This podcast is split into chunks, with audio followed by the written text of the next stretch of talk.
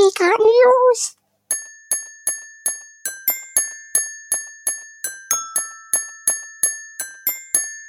Geekart News! Hallo und herzlich willkommen zu den Geekart News.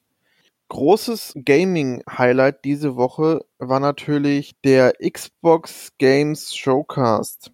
In diesem wurden die neuen Spiele für die Xbox Series X vorgestellt. Und meine persönlichen Highlights daraus waren Halo Infinite. Nicht zwingend wegen Grafik und Co. Das alles wirkte auf jeden Fall grundsolide und in meinen Augen auch gar nicht schlecht. Mm, Mich hat's aber wirklich gefreut, dass Gameplay gezeigt wurde. Weiteres Highlight in jedem Falle war Everwild von Rare. Denn ähm, bin seit klein auf großer Rare-Fan und bin auch froh, dass sie jetzt wieder Spiele machen können.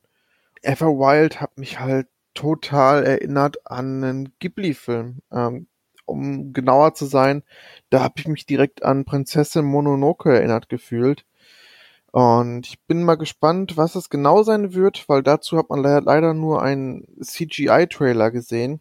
Aber die Stimmung und die Bilder, die gezeigt wurden, das hat schon Bock gemacht. Also ich bin sehr drauf gespannt. Dann ähm, zwei Indie-Titel, die ich sehr interessant fand. Das war einmal Tell Me Why von Don't Not. Das sind die Leute hinter Life is Strange. Ähm, Life is Strange 1 und 2 und auch Before the Storm mochte ich sehr, gerade wegen der Emotionen, die dort geboten wurden und dass man sich sehr viel ausprobieren konnte und man sehr stark involviert war. Und Tell Me Why sieht halt vom Grafikstil her ein bisschen, ein bisschen realistischer aus, hat aber trotzdem noch so einen ganz leichten Cell-Shading-Look. Und ja, ich fand die ähm, Atmosphäre und auch die Story, die angedeutet wurde, fand ich ganz interessant. Und ich weiß nicht genau, wie das wieder mit dem Gameplay, Gameplay sein wird, ob man jetzt einfach nur eine Story wieder erzählt, also was heißt, das klingt so negativ, aber ob man einfach eine Story erzählt oder ob es wieder, ähm, dass man Zeit beeinflussen kann oder irgendwas Übernatürliches gibt, weiß ich halt noch gar nicht. Und da bin ich trotzdem mal gespannt. Behalte ich ein Auge drauf. Und das andere in- Indie-Spiel ist As Dusk Falls. Das ist dieses Spiel, das aussieht wie so eine Fotostory, die aus Sicht verschiedener Charaktere dargestellt werden. Es geht da um einen Überfall auf Laden, glaube ich, oder Bank, ich bin mir jetzt nicht ganz sicher. Und das hat zumindest Potenzial, weil der, der Look ist ganz cool. Und ja, ich da zwar noch keine Erwartungen dran, bin aber gespannt, in welche Richtung es geht. Dann für mich mit das größte Highlight war Psychonauts 2. Ich liebe den ersten Teil, weil ich diese Idee so geil finde, dass man in das Unterbewusstsein beziehungsweise in das Hirn eines anderen reingeht und die ganze Welt dann wirklich auf den auf die Person abgestimmt ist und man sie so richtig gut kennenlernt. Und das war so abgedreht. Davon jetzt einen zweiten Teil zu sehen, ähm, fand ich richtig, richtig, richtig toll. Also, und dann auch mit Jack Black, den ich ja sowieso total mag. Und Double Fine ist einfach auch ein symp- sympathisches Studio. Also freue ich mich wahnsinnig drauf. Worauf ich mich auch freue, ist The Medium. Ähm, nicht nur, weil Akira Yamaoka dort für den Soundtrack zuständig ist, sondern weil es sich auch ein bisschen so anfühlt wie ein Silent Hill. Und ich hoffe, dass sie es jetzt nicht so machen wie modernere Horrorspiele, dass sie auf Stress gehen und Panikmache, um dort den Horror durchzuerzeugen, sondern dass sie es wirklich wieder rein auf Atmosphäre machen. Das wäre richtig, richtig geil. Also Potenzial ist auf jeden Fall gegeben. Geht, glaube ich, um einen Mordfall, den man untersuchen soll. Und man kann zeitgleich in zwei Dimensionen ist man unterwegs. In einer realistischen Welt und in einer düsteren Dämonenwelt, wo alles ein bisschen verfallen ist. Dass das wohl simultan sein soll, finde ich ganz interessant. Bietet auf jeden Fall viel Potenzial und das behalte ich auf jeden Fall im Auge. Dann weiteres Highlight, auf jeden Fall Stalker 2. Wobei ich zuerst dachte, oh, das sieht aus wie ähm, Metro. Und dann aber schnell festgestellt habe anhand der Anomalien, oh, hier kommt ein Stalker. Geil. Und ähm, da habe ich richtig Bock drauf. Also das finde ich mega, mega cool, weil das eine Marke ist, ähm, wo ich eigentlich auch nicht gedacht hätte, dass da nochmal ein Nachfolger kommt. Und freue ich mich wirklich sehr drauf. Ja, das war es von meiner Seite aus ähm, von der Xbox-Präsentation. Aber euch interessiert auch sicherlich äh, die Meinung von Tim. Und natürlich habe ich auch um seine Meinung gebeten. So, hallo Daniel, hallo liebe Hörer. Ich bin gerade auf dem Weg, Brötchen zu holen für meine Meute.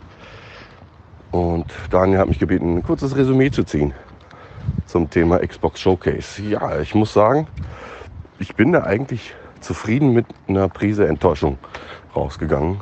Ähm, als ich es das erste Mal geguckt habe, ist ja die Vorfreude, Entschuldigung, bin immer noch ein bisschen erkältet, äh, Vorfreude immer recht groß.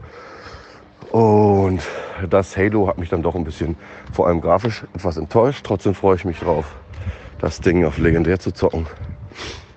Ähm, auch äh, stark fand ich halt die Ankündigung von State of Decay 3.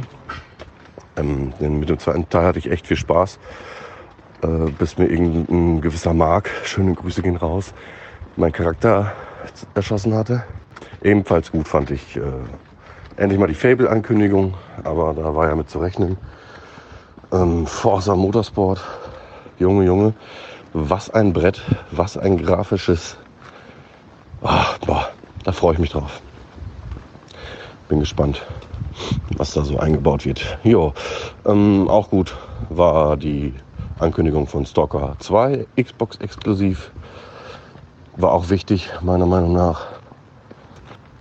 Mann, die Nase läuft mir. Auch blöd, ne? Ist blöd für so, ein, für so eine Sprachnachricht.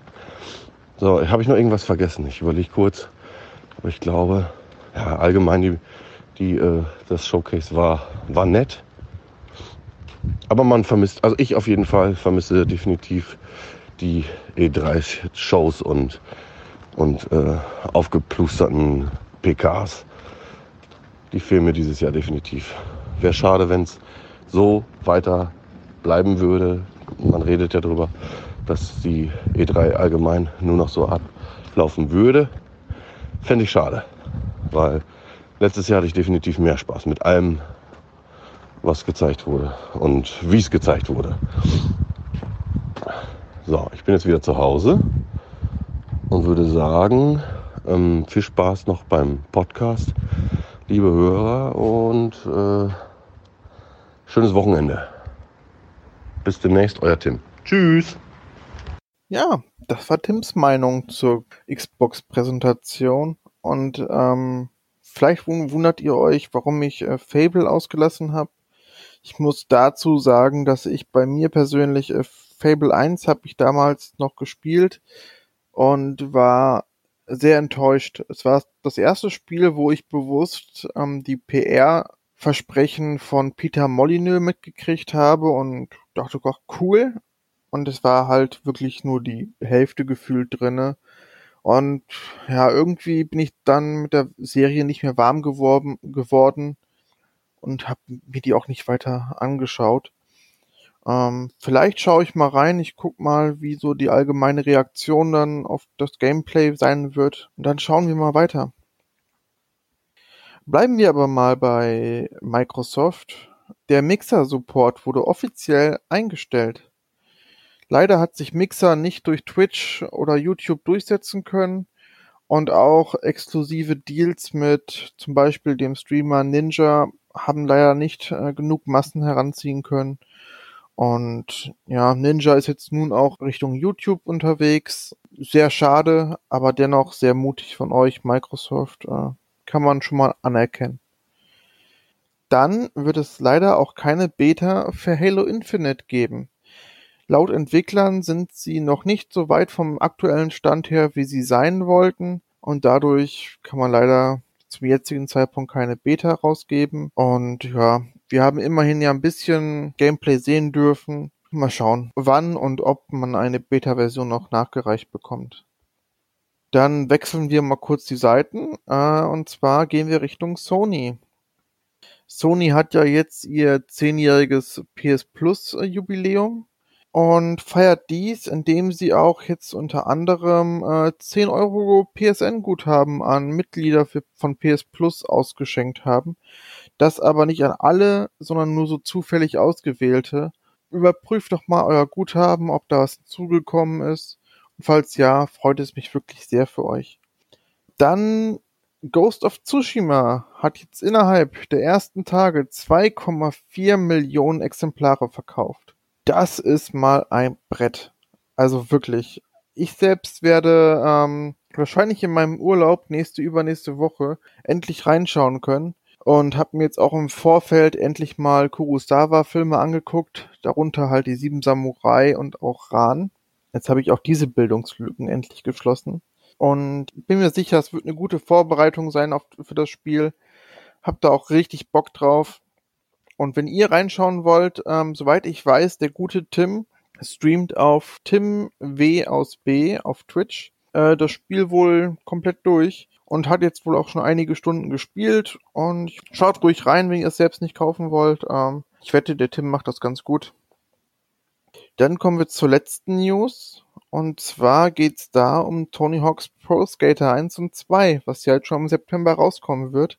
Und hier fand ich es überraschend, dass neben dem alten Soundtrack aus den vorherigen Teilen auch noch ein neuer hinzukommt. Und das wusste ich vorher nicht, finde ich aber ganz cool. Und in einem Event am 29. Juli wird die komplette Setlist bekannt gegeben.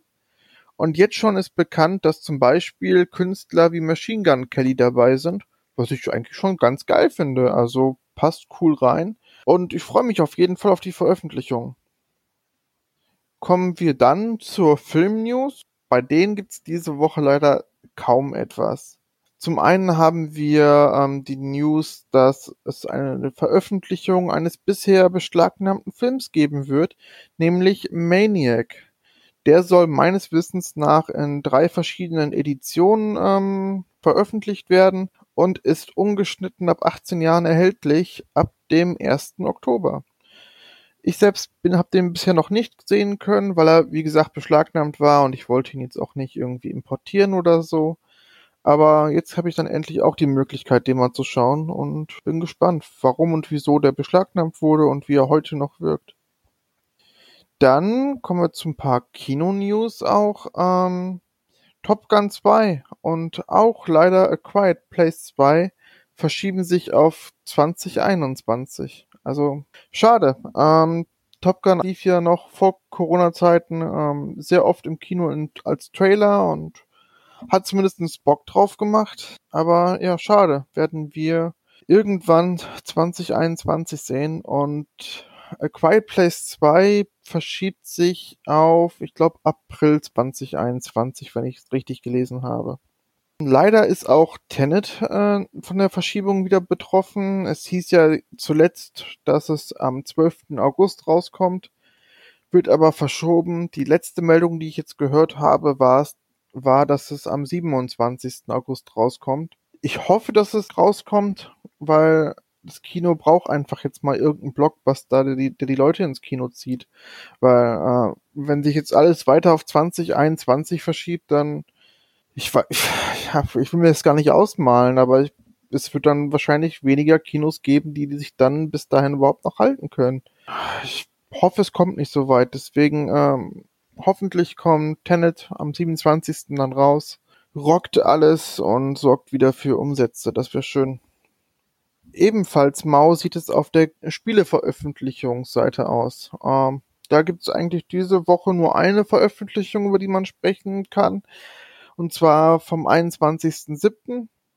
Da kam nämlich Rock of Ages 3 raus. Wer das Spiel noch nicht kennt, es ist ein lustiges Geschicklichkeitsspiel, in dem man eigentlich im Fels den Berg runterrollen lässt. Und das ist ein fieser, lustiger Parcours und man kann halt alle möglichen Sachen auch mit dem Stein mit aufrollen.